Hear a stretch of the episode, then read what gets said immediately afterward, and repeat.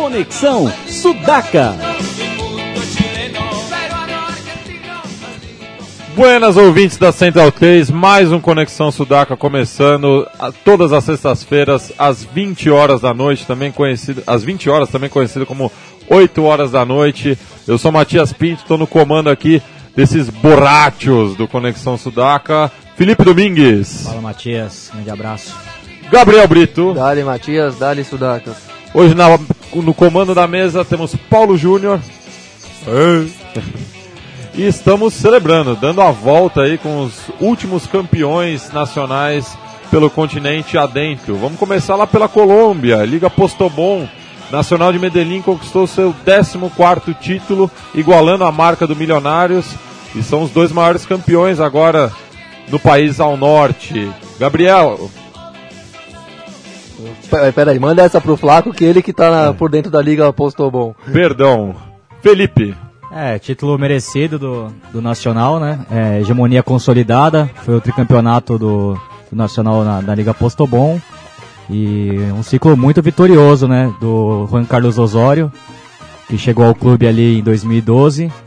E, se não me engano, esse é o quinto título dele, porque além das três ligas Postobon, Tem a Copa Colômbia. ganhou a Copa Colômbia e a Supercopa. E realmente é um técnico muito interessante, até pro mercado brasileiro, sai um pouco da mesmice. É um cara que é, teve pela Inglaterra, né? Se não me engano, trabalhou no Manchester City como coordenador técnico. Tem uma ideia de jogo bem ofensiva. é, ele gosta de variar muito taticamente, às vezes com linha de 3, às vezes com, com linha de 4. E novamente jogadores é, também pro mercado brasileiro ficar de olho, que são esses dois meias que a gente falou durante a Libertadores, fizeram uma grande Libertadores os dois, o Sherman Cárdenas e o Edwin Cardona. E o Cardona novamente decisivo na final, né? O Nacional de Medellín não fez uma grande partida, acabou fazendo os dois gols do, do título em bolas paradas. Ali né, aos três minutos, uma cobrança do Cardona, o zagueiro Henriques fez 1 a 0 É, Lembrando que o primeiro jogo em Barranquilla o Júnior tinha vencido por 1 a 0 E aí ali pelos 15 minutos, né, o Tolosa, centroavante do, do Júnior de Barranquilha fez um é, acabou anotando um empate num lance de contra-ataque. E depois o goleiro uruguaio, que me foge o nome, Vieira. o Vieira, do, do Barranquilha, fechou o gol, fez três defesas espetaculares. E ali no finalzinho, no abafa mesmo, Balói, né, que, que havia entrado no segundo tempo, acabou fazendo um gol de ali num escanteio ali aos 46 minutos, né? Que acabou dando o título pro, pro Nacional de Medellín justamente por ter feito a melhor campanha Não, na foi fase regular. pênaltis. Hã? Foi pros pênaltis. Não, o pênalti foi a aliança. Foi aliança? Ok. Na- Nacional tinha. a- a- Já tinha ido pras penalidades. Inclusive o, o Vieira acabou perdendo um- uma das Ah, é penalidades. verdade, foi o, aí o Armani pegou o pênalti, o Sim. argentino. né? Porque não, não, não tinha vantagem. Sim. É, bicampeão nacional com isso? Tricampeão. Tricampeão seguido? Tricampeão seguido da Liga Postobon. Então ele ganhou a, a Liga dos. as duas edições do ano passado e agora me emendou essa. Sim. Sim. E garantiu agora- a participação na Libertadores de 2015. É o, é o único colombiano classificado, né? Por enquanto. Que é o- tá no segundo semestre que define o segundo e o terceiro representante. Isso. Certo. Bom, e Colômbia tem eleições no domingo, 25 de maio, como a gente já tinha citado na semana passada. Favorito é o é o próprio Santos pela reeleição, já é o atual, ele foi suce- sucedeu os oito anos de Álvaro Uribe, foi eleito com apoio do Uribe, mas depois ele se desprendeu um pouco do do, do antecessor em algumas coisas, abriu mais os diálogos de paz, que foi o que afastou definitivamente ele do, do ex-presidente. O Álvaro Uribe, através do seu candidato Carlos Zul- Zuluaga, é, representa uma mão mais dura ali na, na relação com, com a população, com os movimentos populares, e o Uribe tem um pouco mais, é um pouco mais aberto ao diálogo, como se vê com as Farc em Havana e também com os movimentos sociais e especialmente agrários, né? Nessa semana também é uma, é uma eleição marcada por troca de acusações típicas, né, de candidatos do poder econômico dominante.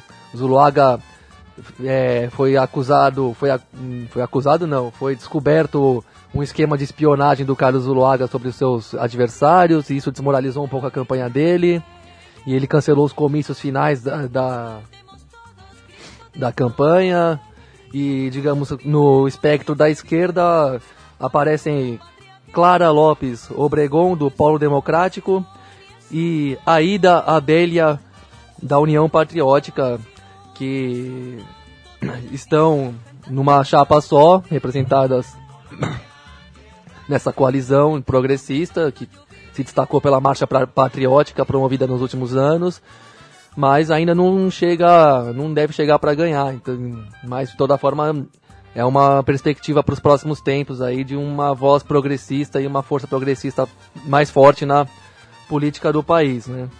E vamos ver que um país que tem índices de pobreza e violência muito altos, 15% da juventude está desempregada e um gritante problema no campo com muitos muitos desterros, né, dos camponeses que tem se organizado para responder isso, mas ainda é um país com chagas sociais muito fortes, muito marcantes. E, Gabriel, você ficou sabendo que teve também um, um debate entre os, os vice-presidentes organizados pela principal rede de televisão da, da Colômbia, cuja só participou Aida Aveja, que é justamente a candidata vice do, do Juan Manuel não, Santos. não cheguei a saber desse debate não, mas foi o quê? Um debate de um diálogo, então, entre a, É, a Bela e o... Ba- basicamente, né? Ela foi a única que se apresentou justamente por estar jogando em casa e os outros candidatos à vice-presidência não se apresentaram por acreditar que ali não seria um debate de fato, né? É, o que mostra, se a gente reclama da democracia brasileira, isso mostra como na Colômbia o buraco é mais embaixo ainda e como o lado dom- dominante da moeda realmente é, passa o trator quando não interessa em termos de relação política e manifestos políticos e públicos, às vezes a repressão solta o, o gás, a repressão à vontade, e na hora de fazer um debate mais franco, dá de ombros porque não se perdeu esse costume do diálogo mesmo e da troca de ideias e da convivência com o contraditório em condições de igualdade, né? Isso que eu posso imaginar aqui do meu ponto de vista. E só fechando o nosso boletim futebolístico pela Colômbia, pela primeira B estão também definidas as semifinais por uma das vagas para a primeira divisão na próxima temporada, em 2015. De um lado temos o Jaguar, desculpa, Jaguares de Córdoba contra o Atlético Bucaramanga.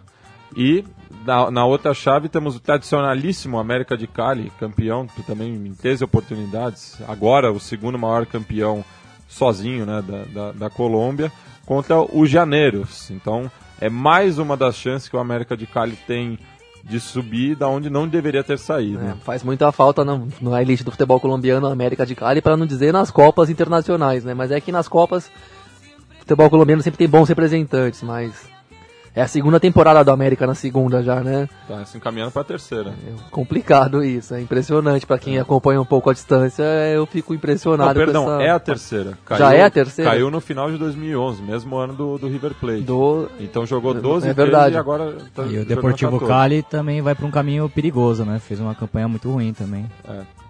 Então vai, vai brigar pela permanência no segundo semestre, já que na Colômbia não tem o sistema de promédios. Ainda bem. E se a final na Colômbia foi para os pênaltis, a final da Copa Inca, simpática Copa Inca, que a gente falou aqui no nosso quarto programa, salvo engano. Talvez o troféu mais bonito da, da América. Um né? troféu que merece a pesquisa aí do nosso internauta, do nosso ouvinte. Está na nossa fanpage. Mas você pode achar em outras fontes também. Vou falar logo, o troféu é, um, é o próprio Inca. O troféu, Guerreiro Inca. O guerreiro em suas vestes tradicionais. E nós, nós tivemos um correspondente né, na- na- nas finais da Copa Inca, nosso amigo Ricardo Fernandes, El Charri. Ele Thierry quase infartou lá em, em Cajal, né? A final foi disputada em, é, Território neutro. em território neutro, no, no Se bem, estádio que, do... se bem que contra a Universidade de São Martin, qualquer Sim, estádio. Qualquer lugar seria aliancista, É, aliancista, em La né? Cabeça. Sim, o San Martín é um time de Lima, mas muito pequeno, só que um time que tem um, capital muito forte investindo no clube e, e vem, ter- vem feito boas campanhas já há pelo menos uns cinco anos, né? E o jogo foi disputado. Participações na Libertadores, inclusive. Sim. O, time, o, foi, o jogo foi disputado em, no campo do Sport Boys, no bairro de Cajal, zona portuária de Lima. E o nosso amigo Charlie escreveu uma, uma crônica aí, é, explicando um pouco como que é o rolê de estádio lá no, em Lima. E, bom, era o... As palavras do próprio Los Guapos se ven la cancha, algo como quem tá na pista sabe, malandro. É, e o Aliança tem essa mística de ser um time um time sofrido e sofreu como nunca nessa final, né? Saiu perdendo por 2 a 0 O time do São Martin é um time que toca muito bem a bola. Tem dois meias ex-aliança, né? O Jonier Montanho, colombiano, meio gordinho, mas muito bom de bola. E o Inostrosa, que é um jogador também já veterano, que um jogador que mueve bem o balão. E o, o, segundo gol da Aliança foi um golaço. Foi um golaço, Uma né? bela jogada do Marinelli. E o, o, o uruguaio Silva, né? É, Santiago Silva, Santiago homônimo Silva. do, do El Tanque. Um belo gol, né? O, o time que é treinado pelo Julio César Uribe, grande ídolo do futebol peruano, que já treinou a seleção, inclusive. É, acho que é um dos últimos grandes ídolos do futebol peruano, disputou a Copa de 82. A última, que a, A última que- Albirroja esteve presente. E ele sempre foi caracterizado por ser um treinador também ofensivo, que gosta do, do bom do toque de bola. Enquanto o, o Aliança já é um time mais fechado, né? O time do Sanguinete, do uruguaio. Um time que joga muito em função da, da bola longa. O centroavante o uruguaio também, o Mauro Goivosian, que aliás fez uma grande partida, né? É, acabou ali o. Então o San Martín fez 2 a 0 aí ali aos 39 do segundo tempo, depois de muita pressão, o Aliança conseguiu fazer 2 a 1 com um golaço do Aparício, lateral direito. Pegou um voleio da entrada da área, fez É, um belo gol. tirando o gol do, do Pereira, que foi de pênalti, todos os outros gols da noite foram verdadeiros golaços, né? Foram, é, o do Aparício foi acho Do mais Paris ele pegou de primeira no sem pulo, faltando 5 minutos pro fim do, do tempo regulamentar. É, o, o, o Pereira, né, centroavante colombiano, foi expulso, também vale destacar isso. Logo depois do, do segundo gol, ele, uma expulsão muito exagerada, a meu ver, aliás, péssimo árbitro. Sim. A arbitragem peruana é muito ruim. O pênalti também foi bem discutível. É, o pênalti bem discutível também. E a expulsão exageradíssima do juiz ali acabou, acho que ajudando muito o Aliança. O Aliança mesmo sem, sem grande futebol, foi ali na, no, no abafa mesmo, conseguiu um empate aos 46 do segundo tempo. O Charlie mandando mensagem do estádio pra mim, arriba Aliança. E alucinado. E nos pênaltis aí acabou brilhando a estrela do goleiro. Não, ainda na prorrogação tiveram mais dois É, gols. mais dois gols na prorrogação, né? O jogo foi 3 a 3 é, Gol do Montes, né? Que tinha, tinha entrado, o centroavante fez 3 a 2 Na sequência também um belo gol de fora da área do, do San Martín. Ficou 3 a 3 Aí nos pênaltis brilhou a estrela do goleiro Manuel Heredia, né? Que, que defendeu o, o quarto pênalti do, do San Martín. Aí o Guevosian fechou a série em 5 a 3 pro Aliança. O Aliança aqui é o primeiro classificado peruano para a próxima Libertadores. E que na- na- nas últimas edições da Libertadores também foi o melhor representante peruano, né? Foi o que chegou. É, o melhor longe. foi o Real Garcilaso que conseguiu chegar às oitavas em. Quartas. As quartas, Chegou as quartas quarta ano final passado. do Mas o, o. Aliança, digo, foi o que apresentou o melhor futebol. Complicou pro Vasco na edição de 2012 também. Mas acho que, apesar do título, não, não, não vejo grande futuro pro Aliança, né? O futebol peruano como um todo precisa melhorar muito suas estruturas, sua base. É, por exemplo, no jogo, no título da Copa Inca, muitos jogadores estrangeiros que brilharam. Citamos vários jogadores uruguaios, colombianos, argentinos. E acho que o futebol peruano precisa evoluir bastante aí nas suas estruturas para tentar fazer campanhas mais sólidas no, na Libertadores. É, com certeza, futebol é muito apagado do cenário internacional e numa em crise financeira de longa data, né? E bom, Aliança é bom ver o Aliança, um time tradicional ganhar um título. Uma coisa que me chamou a atenção no futebol peruano nos últimos anos é que apareceram muitos times que a gente nunca tinha ouvido falar e que começaram a ganhar os campeonatos locais, né? O próprio Garcilaso é um time novo até, né? É, de capital aberto Era também. uma, é, de, de universidade. Em Cusco, ele é de Cusco, né? Em Cusco o time tradicional é o Cienciano. Exatamente. Vai mal das pernas e o Garcilaso acabou ocupando esse espaço, né? Aí apareceu também o San Martin de Porres né, ultimamente. É um time de universidade, com muito dinheiro. Coronel Bolognese, que era um time bem desconhecido também, jogou uma, com o Flamengo o uma Intigás vez. também. Intigás. O Antigas que chegou, é, brigou com a Aliança, né, pela vaga na final. A Aliança acabou vencendo em Matute e passando a final como vencedor da- do grupo A, né? E bom, no campo da sociedade peruana temos aí a, já há 10 dias, 12 dias, a greve da categoria médica do país, que exige cumprimento de acordos estabelecidos em agosto do ano passado com o Ministério da Saúde peruano. O, eles exigem, além de um, uma lei de trabalho médico, melhorias no serviço público de saúde. Quanto ao acordo estabelecido, o acordo salarial espe- especificamente e de carreira estabelecido com o governo, o governo alega que está cumprindo. Os médicos da categoria dizem que não. Então estamos nesse impasse agora e, em, meio a uma greve que já caminha para finalizar a sua segunda semana.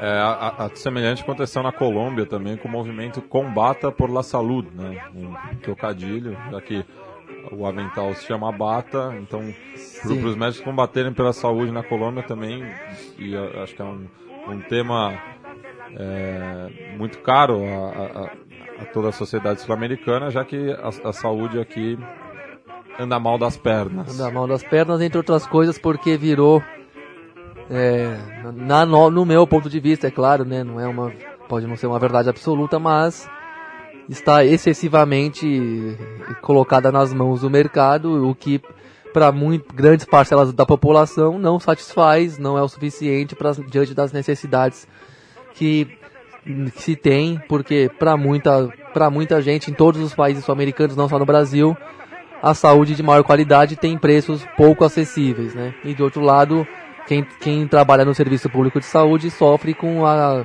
carência de recursos, não só aqui como em todos os nossos vizinhos. Saindo do Peru, atravessamos a cordilheira, chegamos até o Rio da Prata, do lado à sua direita, olhando o mapa mundi, ao Uruguai, onde tivemos o título do Clausura conquistado pelo Montevideo Wanderers. Um abraço a toda a gente do Prado que deve estar nos escutando agora. Título que não vinha desde 1931, mas que ainda não terminou. O, o Wanderers está muito próximo da conquista do campeonato uruguaio. Lembrando que o Clausura não tem o peso de um título. Nesse meio tempo também ganharam duas liguillas da, da pré-Libertadores, em 2001 e 2008. Mas o Boêmio ainda tem uma, uma semifinal para disputar com o Danúbio. E quem passar dessa semifinal pega o Wanderers na final. Ou seja, se o Wanderers ganhar do Danúbio, já é considerado o campeão uruguaio de 2014. Voltando um pouco ao domingo, né, decisivo, o impedimento fez um texto bem legal, né, contando Yuri Miller. é, contando o, o drama de várias equipes também na, zona- na parte de baixo, né? sim, É, se não me engano, o o texto Liverpool chama- acabou sendo rebaixado. O Liverpool que fugiu um pouco da, da sua política de contratações, chamou jogadores como Tchevanton, Moreno e Fabianesi e desandou. O Liverpool que é de qual bairro? É de Belvedere. Belvedere. É, o texto chama até um drama para cada bairro, né? Isso. E conta também a- o drama do, do, do Boêmio, né? Do, do Wanderers pelo título, que, que não vinha há muito tempo. E fica recomendável o texto para quem quiser entender um pouco da, da geografia em Montevideo, como, como acontece o futebol ali na capital uruguaia. Agora uma coisa, é, a gente está falando de título, mas oficialmente não é título, né? Não. Mas é, no, no, no, na- no torcedor é, é título, né? É título. É título. Ainda Tanto- mais pra, pra, pra quem tava esperando desde 1931, Sim, né? Aí, o último na- ano do, do amadorismo no, no Uruguai. O Wanderers nunca tinha ganhado um título Sim. é, no profissionalismo. E a, pro, pro torcedor do clube, e até pro, na consideração geral de torcedor e das, das enteadas, quebrou esse tabu, né? De não ter ganhado nada no profissionalismo. Não, E é a primeira vez que o Wanderers se classifica para Libertadores? Marcos? Não, o Wanderers inclusive foi o primeiro clube a quebrar o monopólio de Nacional e Penharol ao se classificar para Libertadores de 75. Salvo engano, 75 ou 76. Então, eliminando o Nacional na liguilla. Porque Agora, Agora falando um pouco da rivalidade com o Danúbio, né? Projetando esse jogo, o Danúbio é um time que tem mais torcida do que o Wanderers. Eu, eu acho que são torcidas semelhantes, mas inclusive elas têm uma amizade, porque elas têm um inimigo em comum que é o defensor. E ambos são alvinegros, então tem uma amizade entre os Aliás, dois. essa camisa que você veste hoje, é por Ah, sim, acaso. Estou trajando a é do camisa do Boêmio? Boêmio. Todos meus amigos lá, Nedim Maciardi, Andrés Alonso, mas Rodrigo Comensânia. Mas tanto o Wanderers como o Danúbio tem uma tradição de revelar bastante jogadores Sim, importantes. tal qual o defensor também. Né? No- co- começaram no Anders, Obdulio Varela, é, Francescoli, o Francescoli, Bengochea, mais recentemente o Muslera, o Eguren. O próprio Oscar Tavares começou como treinador no Wanders. É, a comissão técnica dele é formada por jogadores que ele dirigiu no Wanders. Então tem essa relação com a E o Danúbio, seleção quem uruguaia. revelou o Danúbio? O Danúbio recentemente, o Cavani, o Gargano, é, o Maxi Tanque Pereira. Silva, se não me engano. Ah, não, o defensor que revelou É, o Tanque Silva, o, né? o Maxi Pereira, esse eu não tenho certeza, mas Gargano e Cavani são as duas últimas Historicamente, que outros jo- grandes jogadores? não, grandes, grandes jogadores de futebol uruguaio, não tanto quanto o, o Anders. E o, o defensor também, puxando a sardinha pelo lado dele, o, o Russo, o Russo Pérez, o Martin Cáceres, o Louco Abreu, o Gabriel lembrou do, do Tanque Silva. Então, du- duas equipes com, Bom, com dessa belos geração, trabalhos de base. Sim, geração sim. já que é histórica já no futebol uruguaio, muitos O- jogadores saíram das duas canteiras. O então. processo do Oscar Tavares deve muito a esses clubes. Também tem o o Cerro, que revelou o Godin, Miramar Missiones, que revelou o Palito Pereira. Então, o- é, é muito devedor essas canteiras do, dos clubes chicos, que é a, é a única forma de subsistência deles. Né? Sim, às vezes pelo que, pelo que vocês vão contando e enumerando, às vezes por depender demasiadamente da, da- das boas revelações, como agora também o Rascaeta, que vai dar uma grande uma fortuna pro defensor, às vezes eles trabalham melhor que os dois grandes, inclusive, né? Sim, na- porque é, é um processo até injusto, né? O- o- os, os clubes chicos, eles têm esse cuidado com as categorias de base. O- lembrando que o, o Anders, é, do- dos jogadores que, que conquistaram o título, grande parte deles também são da categoria de base. Inclusive trouxe um, um ídolo histórico que começou no Under, o Chapita Blanco, para dar um norte para essa gurizada. Mas o caminho natural acaba sendo esse. O jogador é revelado no, no clube de bairro, vai jogar num dos dois grandes e acaba sendo negociado no mercado europeu. Ah, e domingo o jogo é aonde? O jogo é no Franzini. É curioso isso. Os dois. O- o- os dois times têm essa rivalidade com o defensor e vão jogar na casa do, do- lá no Parque Rodó. E no Uruguai não tem essa frescura de torcida visitante. Então, a, a torcida do Vanner até foi bem prejudicada, porque ficou com menos ingressos do que o Danúbio, mas o pessoal deu um jeito, está comprando ingressos no setor do Danúbio, e como tem uma, uma amizade de longa data entre os dois clubes, acho que não vai ter nenhum problema. Se fosse contra o defensor, eu acho que seria diferente. Mas não daria para colocar no centenário essa decisão? Ficaria esvaziado. Eu acho que não, não chegaria ao, ao público que, por exemplo, o defensor levou, contando muito com o torcedor neutro. Mas lembrando que nessa última rodada o, o Wanderers levou mais gente do que o Penharol. O Wanderers jogou de visitante em La Florida, é uma cidade a 100 km de Montevidéu, contra o El Tanque, e levou 6 mil pessoas. O público total foi de 7 mil. Enquanto que o Penharol levou 6 mil pessoas para o centenário, já que dependia do teu preço do Wanderers para ainda brigar por qualquer coisa. Que bela caravana, em 6 mil. É, imagina, o, a- o- são 30, e- 1931, são 83 anos esperando esse momento. Aliás, Conexão Quer Sudaca. dizer, pé- teve gente que nem esperou tanto assim, né? Mas É. de tão distante Aliás, que tá Conexão. Sudaca pé quente, né? Se não me engano, na segunda edição. é, Lançamos, o, Sim. o Matias ah, trouxe um vídeo aqui de, por promocional do Wanderers voltando aos bons tempos, É. né? A volta do, La legenda de Tito. Tito Borjas, que não deu a volta em 31 porque morreu antes do título. Então, o Tito Borjas, onde quer que ele esteja, tá aí junto com, com toda essa gente. E não foi só, só o Wanderers, né? Deu sorte pro, pro Aliança Lima e pro River Plate, que a gente vai falar depois. Já que o convidado naquele programa era o Federico Peretti, que acompanhou também de perto o 35º título do, do River Plate. e que agora lançou o, o outro futebol que nesse momento está sendo veiculado pelo Canal Brasil, né? Mas Sim. Grande... Já tá indo pro quarto episódio. Eu, eu tive. Eu tive. Eu só consegui ver o, o primeiro, que foi sobre o Farroupilha, que é o eterno campeão de 35, campeão por 100 anos, já que ganhou o título no centenário da, da Revolução Farroupilha. E um episódio muito interessante mostrando o, o lado difícil né, do, dos clubes do, do interior, ainda mais do, do interior do Rio Grande do Sul. É, muito boa a série. Espero que esteja disponível aí depois que o Canal Brasil terminar de exibir, né? Que a gente tenha. O primeiro capítulo já está disponível no site do Canal Brasil. Dá pra ver na íntegra? Dá pra ver na íntegra. É bom, hein? Pode divulgar até na nossa fanpage aí. Com certeza. Uma baita de uma série, diga-se de passagem. E falando em diga-se de passagem, Mujica visitou recentemente os Estados Unidos, não é? Teve algumas conversas com Obama, mais para cuidar do campo do comércio entre os dois países mesmo, que o Mujica elogiou e tudo mais. O Obama fez elogios públicos a ele também. Conversou um pouco sobre a questão da lei de legalização da maconha lá no Uruguai, falou um pouco disso. Sobrou até pro Aécio aqui, né? O Aécio fez um comentário infeliz. Qual foi? Desculpa, eu não fiquei sabendo. Ah, o Aécio disse que não experimentou, mas não recomenda a maconha. E... Ah, pelo menos ele tragou, né? Ao contrário do FHC, É. que fumou, mas não tragou. O Bill Clinton também. Ah, o Bill Clinton também fumou, mas não tragou. O Obama já foi mais O sincero disse Obama que brisou deu... mesmo. É, Mas Nos o- seus tempos de uni- Universidade de Chicago, curtiu e, o- e o- admitiu. O Aécio já, já, já deu a letra que, caso seja eleito, não, não vai seguir o- os passos do Mujica. E o próprio Mujica já disse que o que serve para o Uruguai não serve para o Brasil.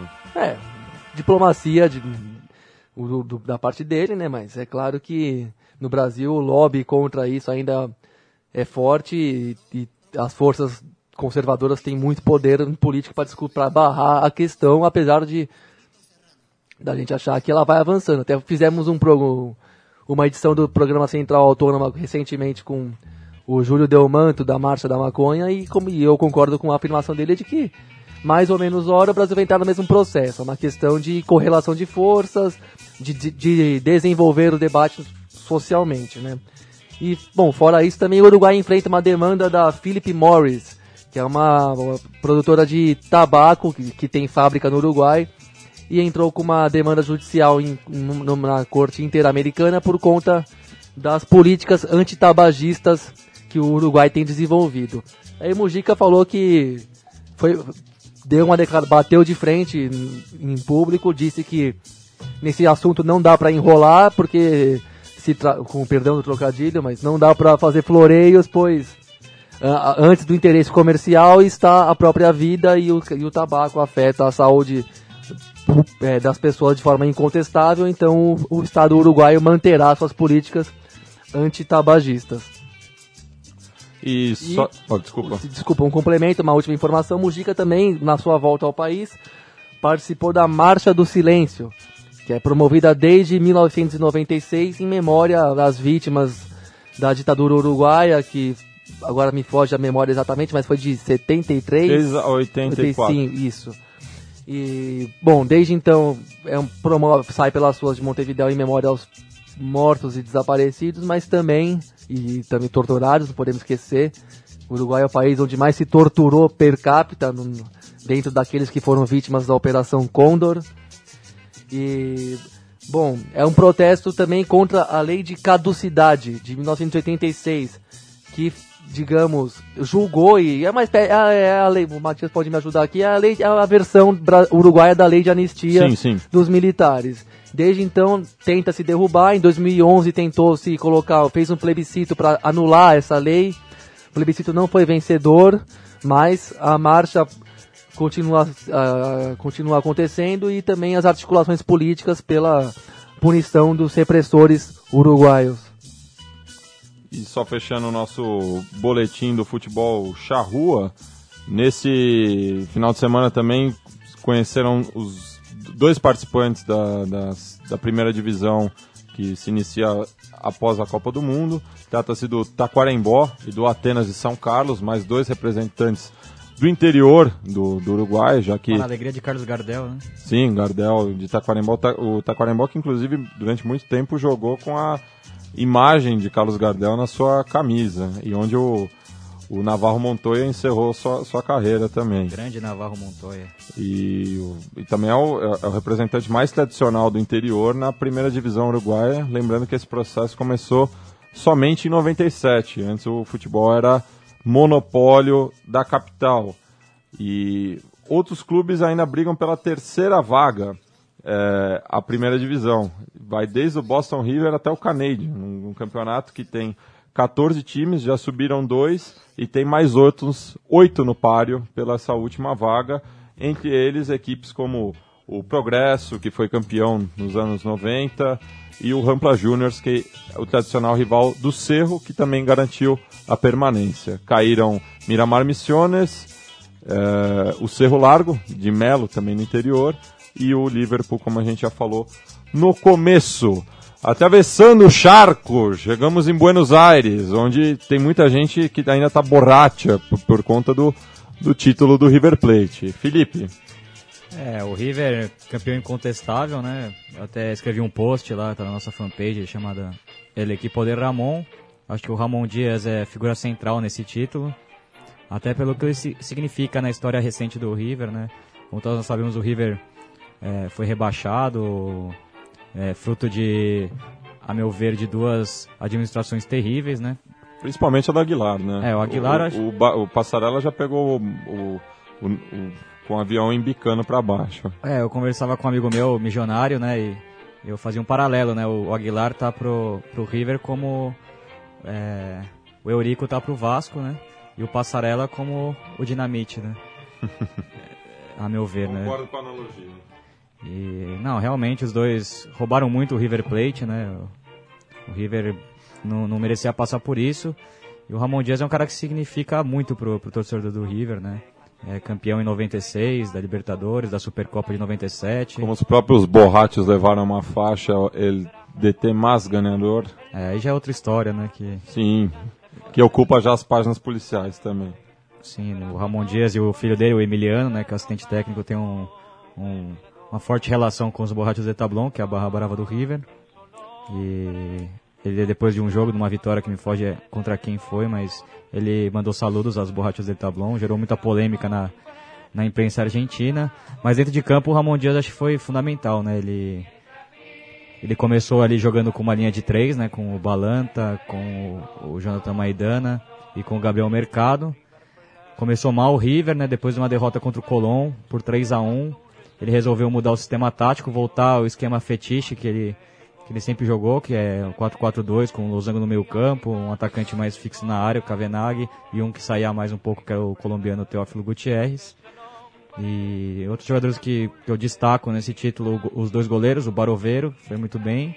E o Titi Sola, que quando o Baroveiro não pôde jogar, foi crucial, né? No jogo contra o, o Estudiantes, ele fechou o gol. E naquele jogo contra o Racing, que acho que foi o jogo que definiu o título na antepenúltima rodada, ele defendeu um pênalti aos 46 minutos do segundo tempo. É, e o River, acho que ali meio que já garantiu o título, né? Um, um time que alguns jogadores também que históricos já pro River, né? No caso do Lobo Ledesma, primeiro volante, muita já veterano, 35 anos, que É símbolo dessa equipe, né? que acho que foi o jogador mais regular. Ele começou no banco, assumiu o lugar do Ponzio e deu um pouco mais de toque de bola para esse time. É, outro jogador que eu destaco é o Ariel Rojas também, que ganhou a posição durante o, o torneio, que joga pela esquerda do meio campo. E o colombiano Carboneiro também fez um grande campeonato, Carlos Carboneiro. E justamente eu acho que o Peckerman poderia ter chamado pro, ele para fazer parte da na Copa do Mundo. É, e, o- e o Carboneiro também que teve um- pôde, pôde jogar futebol nesse nível porque tinha o mercado protegendo ele atrás também, o mercado que foi lembrado pelo pelo Sabeja na lista de 30 acabou nomes já foi cortado. cortado, mas viveu uma semana de sonho. O mercado que começou no Racing, né? Eu até tenho uma foto com ele. Quando eu fui no treino do Racing em 2006, eu tirei uma foto com, com ele e com o Simeone. O Simeone era, ainda era jogador do Racing, foi o último ano dele como jogador. Logo em 2006 ele Não existe coincidência, viu? O momento de Cholo Simeone e Mer- Gabriel Mercado é desde o encontro com o Felipe. É, aquele time do Racing tinha um bons jogadores. O Maxi Morales, que depois foi campeão com, Em 2000 Com- Esse time é de meio de 2005, que o Simeone jogou lá, É, encerrando 2005, a carreira. Era 2006. treinador e A gente jogador. viu assim, um jogo do Simeone lá num baita de um frio. Um Sim. Racing Banfield, foi um 0x0 ruim de doer, não foi esse? Foi, mas o Simeone você via dentro de campo aquela postura dele já, né, de, de líder mesmo. É, não tinha dúvidas que ele viraria um grande treinador, né? Não, logo em 2006 foi campeão com o Estudiantes, um título memorável do Estudiantes. Memorável contra o Boca, né? Contra o Boca, uma, uma arrancada. Tirou que o- seis que pontos em dois O jogos, né? Estudiantes veio lá de trás. O Boca, como dizem lá, peteou. O Boca do Lavolpe, né, que foi Sim. muito criticado. Que o Lavoupe disse alguma coisa do tipo. Rasparia o bigode se, se ele perdesse o título, né? É, isso. E, E acabou perdendo acabou com o- perdendo de forma- E o Estudiantes veio lá de trás, teve que ganhar oito jogos seguidos, contar com tropeços do Boca na reta final mesmo, coisa que a gente nem é acostumado a ver. Aí teve um jogo de desempate no campo do Vélez, 2x1 pro Estudiantes, uma virada fantástica, Isso, com gols que- do Pavone e do Principito Sousa e do aqui. Principito Sousa, que foi campeão com o Simeone agora pelo Atlético de É, Madrid. e, e pode ser titular amanhã, E né? quase fez o mesmo gol de falta na penúltima rodada. que O Atlético de Madrid jogou contra o Málaga, empatou. No último minuto teve uma falta que o Sousa bateu, passou raspando. Que E o se ele faz o Cabageiro também gol, fez uma defesa. ia, ia, ia ser igualzinho o gol que ele fez contra o Boca. Um título muito histórico do, do Estudiantes e do- da carreira do Simeone também, que depois ganharia E do um- Verón. E do Do Verón, que estava de volta àquele time, verdade. E o, depois com o River também, ele foi campeão em 2008. Com o Simeone. Com o Simeone, que foi até era o, último título do River até esse de domingo, né? Sim, e o filho do Simeone fez parte do plantel também. Sim, tá, é, entrou em algumas partidas. E, É um no- e- centroavante, né? O e garoto. mostrou ainda. bom futebol, é, tem, tem futuro. né? Deve ser melhor que o Funes Mori, né? Não, e, e não, não jogou com o nome, inclusive, porque o, o pai dele nunca foi reconhecido como um jogador habilidoso, era um jogador de muita vontade. Mas um cara vencedor, né? Onde É. passou, ganhou o título, né? Campeão E é italiano, campeão reconhecido. espanhol. E, e, bom, o programa é Sudaca, mas tudo bem, né? Amanhã tem uma grande decisão. que Você acha que. Já vamos deixar. Beleza, beleza. A gente Só fala já- terminar aqui o nosso giro por Buenos Aires, basicamente, né? Nesse sábado também teremos o, o super campeão argentino. Em São- na verdade não vai ser em Buenos Aires, vai ser em São Luís. É, uma jogada política, né? Um, esse torneio, né? Uma província importante para São Luís fica entre Córdoba e Mendoza. Já passei por lá, indo em Gabriel- direção ao Chile. Gabriel pode até falar melhor, mas o, é, tem um lance político aí nessa, nessa decisão. Sempre os jogos são é, levados para províncias é, Aliadas, aliadas ao cristianismo e já que o kirchnerismo é muito mais forte no interior do que na capital. sim, exatamente. e- mas o, o River vai jogar com, com sua força máxima. Apenas os dois colombianos do time que foram convocados já se apresentaram ao Peckerman, que é o Teófilo Gutierrez e o Álvares Balanta. E o San Lourenço vai com seu time titular, se não me engano, só o Piatti que que sentiu uma contusão e vai jogar o Romagnoli no lugar dele. Mas né? é um torneio de segundo escalão também. É, mas né? uma coisa que eu não entendi. É, é, é uma coisa que eu não entendi muito bem nisso. É que eles mudaram a fórmula, mas não, mudou nada, na verdade, Sim. né? Continua se considerando a- a- o espírito é o mesmo da época do apertura e clausura. E esse é um brinde que quem perder não se abala tanto assim, pelo que eu vi. Não, e, e, e daí também entra a flauta em campo, né? Porque o River, com, com o título desse domingo, chegou à sua 35 conquista. Os torcedores do Boca já dizem que é a 36 já que tem o título da, da, do B, da B Nacional. e pode chegar ao 37 porque Então, também é considerado um título. Esse entraria na conta. Entraria na conta. Porque Paulo Silva Júnior estava lá comigo no José Amalfitani no ano passado, a gente viu um velho Sárcio e, e Kiki. E lá no, no- na, na, na arquibancada central do Vélez tem todos os anos que o time ganha uma taça. Inclusive de supercampeão. E tava lá as duas, a, a do, a do torneio final de 2012 Sim. e o supercampeonato Não, dois, 2000. foi da virada de 2012 para 2013. O Vélez ganhou um dos dois desses. Acho, que- acho que é o final de 2012. Aí depois fez uma final contra o News Old Boys que tinha ganhado o inicial 2011. Ou foi o contrário, mas enfim, foi Vélez e News a decisão. O Vélez ganhou e tinha as duas estrelas ali pintadas na- no muro do Amalfitani como Foi glórias isso mesmo, foi o, o. Vélez ganhou o inicial de 2012 e o News o, o final de 2013, já que é... Isso. É, mas é sempre difícil contar essa história do futebol brasileiro e argentino, né? Os campeonatos nacionais começaram ali só nos anos 60, né? Antes eram Sim, os é, nessa- é, campeonatos é, metropolitanos e, e só depois que abre mesmo o torneio nacional. Então fica difícil mesmo contar, né? Na verdade, o, o Metropolitano era o, o campeonato nacional, né? Eram só os, os times diretamente filiados à AFA. E, entre eles também tinham as equipes de Rosário e Santa Fé. que eram tão tradicionais próximas quanto. também. Não, Então, e, pela distância e dava pra tradicional. É. Mas depois que se abriu pro, pro interior, mas mesmo assim ainda tinha divisão do metropolitano e do nacional. Mas todos os times que ganharam o, o título metropolitano são considerados campeões argentinos também. Tem É, mas assim status, como, sem dúvida. assim como aqui também a AFA tá nem aí pra isso. É. E vamos Aí que fica vamos. essa várzea de todo mundo desconsiderar o que bem entender. É, e, né? na, e na canetada, vários, ti- vários times também acabaram ganhando títulos a mais, porque se consideraram competições obscuras no passado. Até o Atlanta se julga campeão, porque ganhou um título chamado Copa Suécia. Ah, nunca serão. Enfim, Mas também queria falar sobre o rebaixamento, né? A, a decisão do rebaixamento acho que foi a coisa mais emocionante do domingo. e agora tem o Dama em Santa Fé, né? É, eu, eu confesso que esse ano nada me, me emocionou mais do que a, de- a definição do, do, do Colón de Santa Fé, né? No último lance, o Colón que fez uma baita de uma campanha, 30 pontos, com um time que não podia contratar E ninguém. queimou nossa língua, porque a gente Cravou o gravou o rebaixamento. rebaixamento do Colón na primeira rodada. já. Não, mas o Colón fez uma campanha extraordinária com o Diego Sim. Sela, não merecia ser rebaixado, não merece ter minha torcida nessa decisão contra o Atlético Rafaela. Aonde será o jogo? Vai ser em Rosário. Vai ser em Rosário. né? Imagino que o Colón vai jogar em casa, até porque tem amizade com o Nils, já que o jogo vai ser no Colosso del Parque. E o Rafaela tem menos gente, menos camisa. Não sei se tá no, no, no YouTube, mas eu recomendo muito o passo a passo desse jogo. É coisa emocionante, assim, a, a reação da torcida. É, senhor de idade, criança, mulher, todo mundo chorando, todo mundo caído no chão, assim. O técnico Ocela falou um monte da AFA depois, falou que não era possível o esforço que eles fizeram aquele time ser rebaixado. No último lance, uma coisa inacreditável. E agora tem um jogo único com o Atlético Rafaela, que é da mesma província aí de Santa Fé. Gol, gol do Lucas Alário, né? Lucas que Alário. já está sendo sondado no, no futebol brasileiro. O Inter já está de olho nele. Bom jogador, é, fez um ótimo torneio final. Sim, o Colón... Ah, mas... Não, pode falar, Felipe. Não, um time repleto de moleque, né? O Colón foi proibido de contratar jogadores, o que causa ainda mais é, espanto a campanha desse time, 30 pontos nesse campeonato. E é algo para se pensar, esse promédio tem que acabar na Argentina, é ridículo. Ah, mas agora vai aumentar para 30 times. Vai valer o que esses rebaixamentos aí?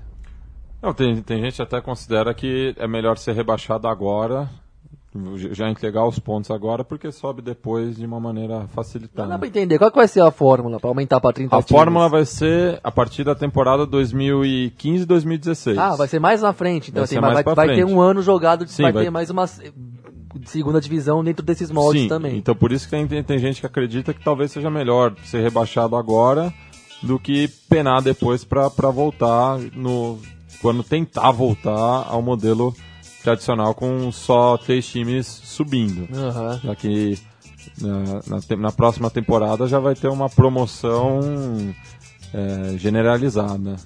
É bom, é um bom programa amanhã, depois da, do jogo da Champions League, acompanhar essa decisão aí que vai ser Não, bem- ela é anterior. Colón e Atlético Rafaela jogam às duas da às tarde. duas da tarde, é uma belíssima prévia de. É. Pra quem- Enquanto que a super final vai ser realizada às 9h15. Então você entra lá no canal de YouTube do Futebol Futebol para, para todos. Transmissão de qualidade, cai muito pouco. Eu acho que é melhor transmissão por internet que eu já, já vi há, Com há um certeza, bom é tempo aí mesmo. correndo atrás de, de sites para estar por dentro do futebol argentino. É, Viva a Cristina. é um programa populista, mas ajuda, viu? Ainda mais quem tá aqui. Populismo que a gente aqui aprova, estamos vendo tudo de, na boa, vale a pena. E só falar rapidamente do, do ascenso, né? A B Nacional também está pegando fogo pela última vaga é, da- das três que, que dão direito aos times da primeira divisão, enquanto que Banfield e Defensa e Justiça já garantiram, é, no caso do Banfield, o retorno, no caso do Defensa e Justiça, a sua estreia na, na primeira divisão. A terceira vaga está sendo briga de gente grande entre o Instituto de Córdoba, o Huracan, o Independiente e um pouco mais atrás o Atlético Tucumã. É, o, Instituto, o, são- é, o Instituto tem dois pontos na frente do Huracan e do Independiente, Isso. né? O Huracan que veio lá de trás, uma recuperação incrível, né? Tinha um jogo pendente contra o Douglas Hyde, que, que complicou para o Independente, o Independente acabou É, e conseguindo a complicou vitória. pro Huracan também, né? Saiu É. perdendo de 1 a 0 ali em Parque Patrícios, né? Sim. No, no Palácio do É, Có. curiosamente o mesmo placar. 2 a 1 conseguiu a virada do Huracan, empatou com o Independiente. Independente está numa grave crise aí, ainda não conseguiu aparar as arestas ali, atraso de salário, toda aquela O pendenga presidente que, renunciou. presidente renunciando. E o Huracan tá, tá vivo aí pra brigar. E, se não me engano, o, o Independiente joga com o Instituto na, última rodada. na penúltima rodada, lá em Córdoba. Joga contra a La Glória. E o Huracan, se não me engano, define com Defensa e Justiça já garantido. Já garantido em festa. Não, defende. Não. A última rodada é contra o Almirante Brown, que Almirante tá Brown. brigando embaixo. O Instituto que define com Defesa e Justiça. É, eu acho que o Instituto tá bem forte para conseguir essa vaga, né? O Instituto que faz tempo que não, não joga na primeira divisão também, né? E teve muito próximo de subir na temporada que o River tava na, na Série B. Inclusive é, é, foi apelidado de Barcelona de la B. Tinha o, o Dybala, que acho que era o jogador mais prometedor, mas que no, fim foi fogo de palha. É, genro do, do Palermo. Mas aquela equipe que encheu os olhos acabou não conseguindo nada. Depois brigou na parte de baixo da tabela, mas agora volta a sonhar em repetir o seu o clássico regional com o Belgrano na primeira divisão. Enquanto que o Defensa e Justiça vai jogar contra o Quilmes na primeira divisão, que é o rival mais próximo. A Defesa e Justiça que eu tava lendo a matéria sobre o acesso, né? E lógico, sempre tem política no meio. O presidente do do Defesa e Justiça é aliado do Grondona, tesoureiro da AFA. Eu acho que isso explica muito esse esse a levantada do Defesa e Justiça, né? Que é um time que tem bastante torcida ali da, da região metropolitana, em Florencio Varela, né? Florencio Varela é meio longe da capital, né? É, próximo de metropolitano, Quilmes. mas não é, É. tão perto, né? É próximo de Quilmes ali. Mas é uma quebrada pra La brava Plata, da, ali na, da Zona Sul. E é um time que ficou muito, que tá aí na segundona, sem cair, sem subir há muito tempo também, né? E com bastante torcida, né? Sempre o estádio cheio, a torcida aqui apoia bastante. Mas como eu disse, é um time com forte ligação com a AFA, né? O presidente que me foge o nome é tesoureiro da AFA. Tal Isso. qual o Quilmes também, né? Que tem uma, um, um tráfico de influência muito grande ali na Não KG só na. AFA, como é, não só ali, como na No Casa Senado Rosada também, também, né? né? No Senado e tudo. É, o Aníbal Fernandes, um, talvez um, um dos senadores mais é, controversos, assim, diria, da, da República Argentina. Enquanto que na primeira B metropolitana já tivemos o acesso confirmado do Nueva Chicago. Grande clube. Para a Grande alegria de Torito. Matias Puerta, um dos nossos ouvintes. É, e a outra vaga está ainda a briga entre o Temperley, o Atlanta, o Platense e o Defensores de Belgrano, que brigam nas duas tabelas. Vamos, Platense. Enquanto que o E vamos Deportivo, Atlanta. enquanto que o Deportivo Moron, que também estava brigando, mas perdeu os últimos do- dos últimos quatro jogos, perdeu três e pode ser rebaixado para a primeira C metropolitana. Uma das equipes mais Caramba. tradicionais do As- É, Ascenso. Tradicional e com uma torcida bem forte também. aí Na no Zona acesso. Oeste, né? Ali na Zona Zona Oeste de Buenos Aires, torcida que representa, que comparece sempre. Ali pertinho do Velho Sarsfield. né? É, enquanto que o meu Chacarita perdeu os últimos quatro jogos também, perdeu o treinador, o histórico Carlos Gib, um dos maiores goleadores do, do Chaca, e não vê muita. Não, vê, não tem muito futuro pela frente. Bom, e no, tem mais, mais alguma notícia do futebol argentino? Futebol argentino Então fechamos. vamos para a novidade do campo audiovisual e cultural dos nossos hermanos. Ah, foi lançada recentemente a minissérie que você pode assistir pela internet até de ficção chamada Marx ha vuelto. Estamos falando exatamente do Carlitos Marques. Carlitos Marques, filósofo e também, lembrem-se, jornalista como todos nós aqui, alemão, tido como o pai do comunismo, diga-se de passagem. A série foi estreou na TV argentina, na TV não, na internet argentina no dia 1 de maio e se, e se divide em, em quatro capítulos. Três foram veiculados e você já encontra com toda a facilidade do mundo, você encontra no YouTube esses três capítulos iniciais. O quarto ainda vai sair esse final de semana. O primeiro chama O Mercado eh, Burgueses e Proletários, o segundo O Mercado e a Crise Capitalista, o terceiro Estado e Revolução. A trama se dá numa fábrica gráfica, como podemos dizer, o que tem a nossa cara aqui, uma fábrica gráfica que está em crise, começa a demitir e suspender turnos de funcionários como contenção econômica. E num dado momento, um dos organizadores da luta sindical interna, chamado Martim, é, com- começa a ler o Manifesto Comunista, que é o que uma amiga dele teria lhe dado de presente em, em um momento qualquer. E em, dado, em certo momento ele se depara com o próprio Carlitos Marques em pessoa. A trama não esclarece exatamente se ele, se ele aparece num sonho ou se ele a volta do além para salvar o proletariado argentino. Mas então, Você já assistiu, Gabriel? não, eu não consegui assistir ainda. Descobri, descobri ontem assim, essa, essa, essa, série, eu não sabia que tava passando. Mas eu, com, é, com a facilidade. São episódios de apenas 13 minutos. E, como eu disse, é bem acessíveis no YouTube. Já achei no YouTube, então já tá lá guardadinho para assistir com muito carinho. E a produção se, é, ficou a cargo do IPS, Instituto do Pensamento Socialista, realizado em conjunto pelo, por iniciativa do Partido dos Trabalhadores Socialistas e a Frente de Esquerda, que é uma coalizão recém-formada. E exatamente uma coalizão, coalizão de partidos trotskistas que tem feito algum barulhinho aí em- nas eleições recentes argentinas. Teve 6% nas últimas eleições, inclusive. Tem, conseguiu eleger um outro parlamentar.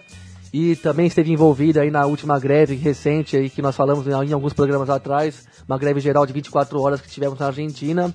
Enfim, são os responsáveis pela pela, pela produção audiovisual.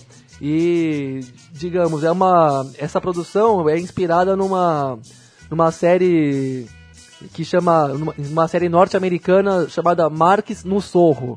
Marques no Sorro, como todo mundo, alguns sabem, é um bairro tradicional de Nova York, né? No- Nova York ou Los Angeles? Nova, Nova York, York. né? bairro de Nova York, tradicionalíssimo. E é, foi produzida, o roteiro foi, da, da- dessa série norte-americana foi produzida pelo historiador Howard Zinn, que é uma grande referência do pensamento de esquerda dos Estados Unidos, que sim, existe, apesar do, da nossa falta de informação a esse respeito. E para finalizar, o Howard Zinn fez um, um livro que eu não tive a oportunidade de ler, até porque não tenho tanta facilidade assim com o inglês. É um livro que não tem tradução para o português e não existe aqui no Brasil, no mercado editorial brasileiro, que chama A História da Esquerda, numa tradução livre, né? Chama A História da Esquerda dos Estados Unidos. Ele, ele já morreu, ele morreu há três anos atrás, se eu não me engano, esse historiador. Mas enfim, Marx ha vuelto, ou seja, Marx voltou, é uma minissérie inspirada em Marx no Sorro, do norte-americano Howard Zinn, e está lá no YouTube para todo mundo conferir. Bueno, só falando rapidamente do- dos treinadores sudacas que tiveram boas temporadas, uma, boa temporada é, ne- ne- neste ano, principalmente o, o Cholo Simeone, o Gustavo Poirier, é, É, o o, Manuel Pellegrini, que se tornou o, o primeiro treinador não europeu a ganhar. Um Pellegrini que, acho que na minha visão, torci muito pelo Liverpool, que é o time que eu mais gosto na Europa. Ah, torcer não, torcer eu torço só pra um time aqui que eu não vou falar porque não é o tema do programa, mas enfim. Mereceu o título que ele conquistou pelo Manchester City, tá lá há 10 anos na Europa, sempre fazendo bons trabalhos. Agora teve a oportunidade de, a oportunidade de, de dirigir um time muito forte, né, muito qualificado, um grande elenco. E agora é campeão inglês, Campeão inglês quarto dá- título do Manchester City, ga- ganhou a Copa da Liga também. em cima do do Southampton, do, do Sunderland, Sunderland. do Sunderland do, do Gus Poirier, né, que, Que ele salvou do, do Salvou rebaixamento. heroicamente, segurou a lanterna quase que a temporada inteira, mas na última deu um sprint final ali e conseguiu escapar do descenso. O time do Gustavo do Uruguai, o Gustavo Poirier, É, o- que fez uma carreira longeva pelo Chelsea, o Chelsea pré-Abramovich. Um, para quem não lembra, um meia canhoto, um volante armador, assim, sabia fazer as duas funções de meio campo com muita qualidade e vai se mostrando também um bom técnico, né? é, ele que vinha do, de um trabalho forte também no ascenso inglês, né, no, No ascenso inglês, né? Nossa, The Nossa, promotion. né? Promotion. É, ele conseguiu subir com o Brighton, né, que é um time do litoral ali da Inglaterra, time pequeno, subiu pra Championship, né, da terceira pra segunda. Da League One pra Championship. E o Brighton quase foi pra primeira agora, perdendo na, naquela repescagem lá. E ele agora assumiu o Sunderland, praticamente estava rebaixado, afundado ali na- no rebaixamento. Conseguiu vitórias marcantes, inclusive contra o Chelsea. Ele acabou vencendo o Stamford Bridge, tirando a chance do, do Chelsea brigar pelo título. Empatou com o City do Pellegrini E também. empatou com o City. Liverpool também. Ganhou do Liverpool. Ganhou, ganhou do Liverpool. ganhou do. Liverpool por 2 a 1 e conseguiu chegar até a final da, da Copa da, da Liga, como dissemos. E no final foi impressionante, que o, o Sunderland, se não me engano, venceu cinco, os cinco jogos finais e conseguiu escapar do, do rebaixamento, estava praticamente certo. Outro cara que eu queria destacar é Primeira o- derrota do Mourinho em, em ligas pelo Chelsea, depois de 80 jogos, e contando a primeira passagem, foi essa pelo Sunderland, que foi o que ajudou a tirar do rebaixamento. Eu queria destacar também o Maurício Pochettino, né? Que é um desses técnicos bielcistas, né? Pra quem não se lembra, o Pochettino era zagueiro daquele histórico News, vice-campeão da América de 92. E ele vem, já vinha de um trabalho muito bom na Espanha, com o Espanhol de Barcelona. E na sua primeira temporada na Inglaterra, com o Southampton, foi muito bem. Ficou em oitavo lugar. E três jogadores desse time fazem parte do... do, do tá, em- estão Estão os convocados para a Copa do Mundo, um time cheio de jogadores ingleses de qualidade, jovens e bem interessantes. É, o ali. Luke Shaw, né, o lateral esquerdo, O o, Lalana, Lallana e o Rick Lambert, E centroavante. tem o James Rodrigues, que também teve a chance de ter ido para a Copa, mas ele se machucou e foi cortado antes da, reda- antes da convocação até, né? Eu vou chamar o comitê em defesa do futebol sul-americano, porque vocês já, passam, já abusaram da cota de futebol europeu. É, mas aqui. o Pochettino, só para completar, deve, ter, deve ser bem lembrado na Inglaterra, não só por isso, como pelo pênalti que cometeu em Michael Owen Sim, na Copa de 2002. Pênalti meio mandrake também, os ingleses adoram falar que o Rivaldo é um grande simulador, mas ele já estava em final de carreira. mas é um o desses- Owen se aproveitou bem aquele momento lá, que terminou com aquele 1x0, o gol de pênalti do David É um Beckham. dos casos do, do Bielsa, que todos nós aqui adoramos o trabalho do Bielsa. mas- Bielsa que fechou com o Olympique de Marseille. sim, que certamente fará uma grande campanha lá, porque onde o cara vai, ele, ele é fera mesmo. E, mas e aí, Felipe, você que é um grande bielcista, o que, que você achou dessa... desse- Ah, eu acho- Do Bielsa ter ido pra França. Eu, Eu achei acho- meio obscuro. Ah, eu acho muito triste, assim, eu acho que o Bielsa merecia assumir uma grande equipe mesmo, brigar por coisas grandes, por Champions League, mas acho que até pela forma dele ser, ele não cons- ele é difícil trabalhar com ele, né? Ele é um cara muito Ele gosta de ter controle de tudo. controle de tudo e talvez no, no E- Manchester United ele não conseguiria. numa grande marca como esses clubes É, atualmente. eu ia perguntar. Você acha, que ele, você acha que o Bielsa é um cara que tem dificuldade de relacionamento Sim, em com- clubes que tem muita exposição midiática, uma cobrança que às vezes vai até além do futebol dentro das quatro linhas, enfim. Sim, ele gosta de ter total controle sobre tudo, né? E ah, talvez numa, numa grande equipe ele sofreria também lidar com grandes estrelas, com egos e tal. O Bielsa é um cara, acho que mais egocêntrico que os jogadores. né? E, e você acha que o Gareca vai tentar impor isso no Palmeiras também? Ah, o Gareca já é um outro estilo de treinador, é um, um cara já, como eles dizem na Argentina, de perfil barro, né? É um cara mais pé no chão, assim. O Gareca tá mais pro, pen, pro Menotti do que pro Bielsa. Sim, ele é um cara que gosta mais do. do Inclusive que- o cabelo. Exato, o grande Odair José. Mas o. Não, o Gareca é outro tipo de treinador, é um treinador que gosta muito de revelar jogadores, que joga num 4-4-2 mais classicão, gosta de toque de bola, num jogo mais cadenciado. O Bielsa já é mais pauleira, né? O Bielsa já curte pressionar adversário, troca de posição constante, muito pressão sobre o homem da bola. É, mas certamente o Bielsa vai ser. Vai ter bastante êxito na, no futebol francês, né? E outro bielcista que desembarca no, no velho continente é o Berício, que a gente elogiou muito aqui no, Sim, no programa, que Tava no Chile, é isso? estava né? no Tava Chile, no. O'Higgins, fechou o ciclo no, no O'Higgins sendo campeão da, da Copa Chile e agora desembarca no Celta de Vigo, que garantiu a permanência na Liga de Futebol Celta de primeiro. Vigo que é- foi treinado pelo, pelo Henrique, né? Que agora vai, vai assumir o, o Barcelona. Grande trabalho dele, né? Jogadores jovens. é, e o Berício que teve uma passagem muito marcante como jogador no, no Celta de Vigo. Ele ali no final dos anos 90 fez grandes campanhas com o time galego. E certamente também acho que vai, vai se dar bem ali no Celta. Ele já conhece o clube. O Benício jogou no Celta, Jogou no Celta no final dos anos 90, começo dos anos Quando o 2000. Celta tinha times bons, né? Times bons, sim. Fazia Ficou- grandes jogos contra o Deportivo Tinha La o. Catanha, o Alagoano Catanha, É, o... É, o Wagner, que abandonou o São Paulo na final da Copa do Brasil para assinar com o Celta.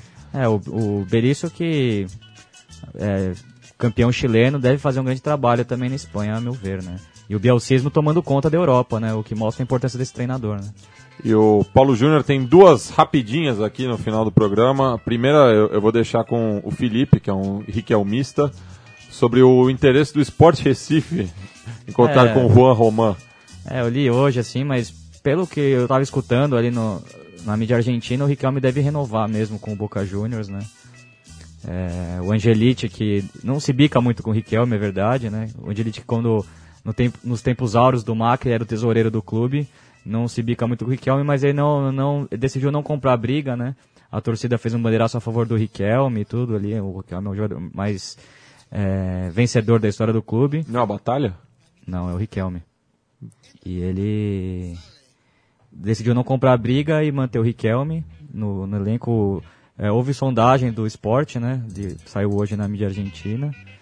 Mas a priori o Riquelme deve continuar mais uma temporada lá na Ribeira. E a última rapidinha se trata do, do Johnny Herrera, o Superboy, que desde 2009 responde por um é, homicídio doloso, culposo, desculpa, sem culpa, é, um acidente automobilístico e está respondendo à justiça, mas parece que não tem problema de vir para o Mundial, já que é um dos goleiros em conta do Jorge Sampaoli. É, até na Libertadores alguns jogos ele não disputou, né? Porque ele tinha que ir ao julgamento no Chile. E também, por algum tempo, ele não podia sair do Chile, né? Sim. E a bruxa tá solta no Chile também, que além do Vidal, que vai chegar baleado ao Mundial, o Matias Fernandes também pediu dispensa da seleção por não acreditar estar com nível para jogar uma competição desse quilate. Ele que teve uma temporada muito ruim pela Fiorentina, passando a maior parte do tempo no, no banco e desde a sua saída no Colo-Colo não se encontrou no futebol europeu. Quer dizer, sobrou Valdívia e Ah, vai acabar sobrando pro. Tem gente dizendo que não. Mas, enfim. Mas eu, vi, eu li hoje o, no El Mercúrio acho que o. Aranguiz vai acabar sendo promovido a meia aí. Será que não ainda? Ele já tá jogando dessa forma no Inter. Ele, Ele tá jogando muito bem Tá nesse jogando Brasil, muito Campeonato bem. Brasileiro do Aranguiz. É muito bom jogador. Tanto que ele até aparece na seleção da bola de prata da placar ali como segundo volante do, da equipe. É, o Felipe Gutierrez também vem aparecendo bem nos treinamentos.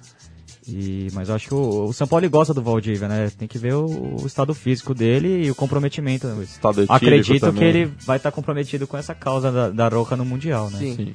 E bom, pra finalizar os técnicos sul-americanos no- na Europa, tivemos um fim um tanto quanto melancólico do, se por um lado o Simeone terminou em festa, o Tata Martino terminou em tristeza, não foi campeão de nada pelo Barcelona e acabou não vai renovar o contrato e é uma coisa que eu acho também meio é, passa um pouco do limite, né? Barcelona ganhou tudo agora e não pode ficar um ano sem ganhar, que parece que É o fim do que é o fim do mundo e ninguém aguenta ficar um ano na fila, entre aspas.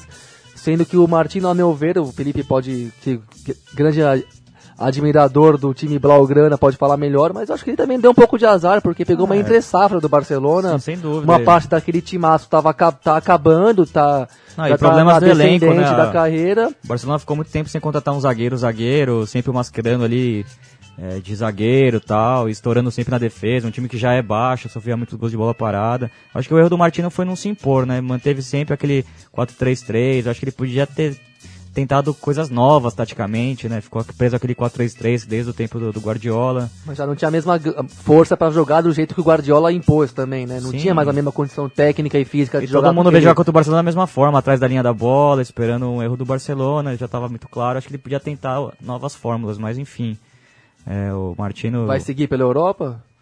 não sabe ainda, né? O, o É, Nils O lugar dele é ali no Parque Independência. É, o Nils já- Rosário. Já cogita a volta dele, né? Eu acho que pro Nils seria ótimo, né? Que o Tata Martino é um excelente treinador. Sim, vamos fechar com uma pegada sonora aqui. Eu tive o privilégio de ver mais um show dessas minas que representam o rap argentino, ali no Gargarejo, na virada cultural, no parco da rua Casper Libero, próximo à Estação da Luz. Se trata de Actud Maria Marta e o som é Assista La Coça. Buenas, tchau, até a próxima sexta-feira. Saludos! Hasta luego.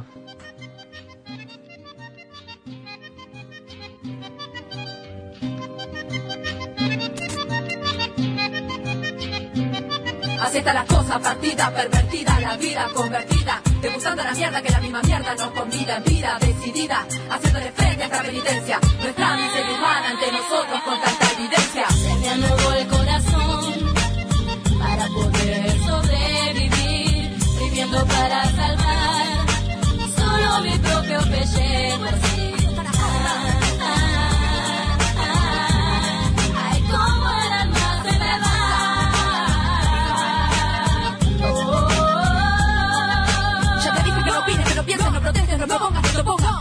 Definitivo, no lo ni te interpongas. Si hagas lo que hagas, en definitiva nada tiene sentido. Digo, si todo nuestra vida ha sido decidido. En este plan siniestro configurado para fines apocalípticos. Ser insensible es el requisito para nuestro exterminio en masa. Son tiempos en que los métodos de aniquilación no son los mismos. Ya no nos desaparecen, ahora lo hacemos nosotros mismos. Dándonos pequeños espacios de expresión sin respuesta. Volviéndonos una protesta que a nadie molesta, como esta, como esta. Domesticados leones de circo, neutralizados, paralizados. Pero ¿qué nos pasa? Que no nos. Yo me bajo en Argentina, no hay trabajo. La dignidad humana va cayendo cada vez más bajo, no hay atajo. Y esto ya se derrumba, y esto pende de un hilo. Ni siquiera notamos la diferencia entre estar muerto, vivo, digo, sigo. No, señores, no me dedico a cerrar el hocico. Pero tampoco vocifero los miedos que por ahí andan como roedores. Ellos no son los vencedores. Traigo mi tambor para que te incorpores. ¿A dónde están esos que dicen tener tantos cojones? Como un cuetazo lo huevo, aquí molestando de nuevo. Patriotas con patriotas dando guerra al mundo entero con esmero. Saboneando reacciones reales de que tenga duda. A ser parte de esa lucha que con nosotros aquí se renueva. El corazón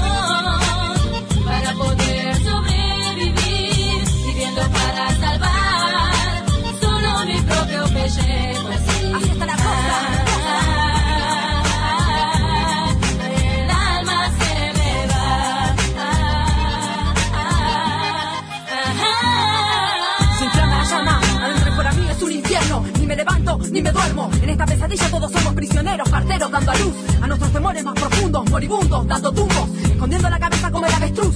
Seguimos pasando de mano en mano, esta nuestra propia cruz pura, su pura dura, de tanta podredumbre. Esta locura se ha transformado en una muy mala costumbre. Por favor que se vislumbre, una luz que nos alumbre, una luz que como Jesús reviva y nos haga volar libres como pájaros y despertarnos de nuestra propia tumba como también lo hizo con Lázaro. Lo bueno, lo máximo, quien nos dará el diagnóstico. Todos aquí esperando el próximo pronóstico de esta realidad que en verdad se ha desbandado y que ya nadie la controla. Y que como perro terminamos mordiendo nuestra propia cola. Ahora en esta bataola, uno ya no es uno, un espejismo, es un reflejo de uno mismo. Así funcionan nuestros tiempos del escepticismo. Pido un milagro que nos pueda despertar. Pido un milagro para nosotros, la gente. Yo digo que no hay que esperarlo al destino. Un milagro que baje la tierra. Yo creo en lo que hago y en lo que digo, por eso sigo el intento. Penetrando con mi lírica lo más hondo y profundo de tu pensamiento. Y si penetra por otro orificio, no es mi culpa, lo siento, lo miento. La vaselina no te la puse yo, te la pusiste solito hace tiempo.